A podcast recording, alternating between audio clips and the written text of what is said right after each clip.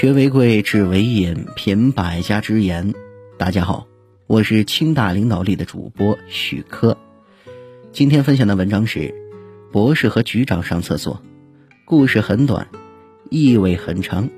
微信搜索关注 T H L 调大课堂，免费进群组的学习，用学习的姿态步入状态。有一个博士分到一家研究所，成为学历最高的一个人。有一天，他到单位后面的小池塘去钓鱼，正好正副所长都在他的一左一右，也在钓鱼。他只是微微点了点头。这两个本科生有啥好聊的呢？不一会儿，郑所长放下钓竿，伸伸懒腰，蹭蹭蹭从水面上如飞的走到对面去上厕所。博士眼睛睁的都快掉下来了。水上漂？不会吧？这可是一个池塘啊！郑所长上完厕所回来的时候。也同样是蹭蹭蹭从水上的飘回来，怎么回事？博士生又不好去问，自己是博士生呢。过了一阵子，副所长也站起来，走了几步，蹭蹭蹭的飘过水面上去厕所。这一下，博士更是差点晕倒。不会吧？到了一个高手云集的地方？博士生也内急了。这个池塘两边都是围墙，要到对面厕所是飞到绕路十分钟，而回单位上又太远。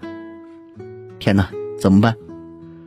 博士生也不愿意去问两位所长，憋了半天，也往水里跨：“我就不相信本科生能过的水面，我博士生就不能过。”只听“咚”的一声，博士生是栽倒到了水面里。两位所长是把他拉起来，问他为什么要下水。他说：“我看你们两个都过去了。”两位所长是相视一笑。这池塘里有两排木桩子，由于这两天下雨涨水，正好在下面。我们都知道这木桩的位置，所以可以踩着桩子过去。你怎么不问一声呢？学历代表过去，只有学习力才能代表将来。尊重经验的人，才能够少走弯路。一个好的团队。也应该是学习型的团队。一个团队必须具备五个基本要素：信任、慎重、沟通、换位、快乐。一、沟通。狮子和老虎之间爆发了一场激烈的战争，到了最后两败俱伤。狮子都快要断气的时候，对老虎说：“如果不是你非要抢我的地盘，我们也不会弄成现在这样。”老虎吃惊地说。我从未想过抢你的地盘，我一直以为是你要侵略我。观点：相互沟通是维系同事和老板之间一个关键要素。有什么话不要憋在肚子里，多同同事、员工交流，也让同事、员工多了解自己，这样可以避免许多无谓的误会和矛盾。二，信任，两只鸟在一起生活。雄鸟采集了满满的一巢的果仁，让雌鸟保存。由于天气干燥，果仁脱水变得小了。一巢的果仁看上去只剩原来的一半。雄鸟以为是雌鸟吃掉了，就把它给啄死。过了几天，下了几场雨之后，空气湿润，果仁又成了满满的一巢。这个雄鸟是十分的后悔，说：“看来是我错怪雌鸟了。”观点。老板和同事之间要相互信任。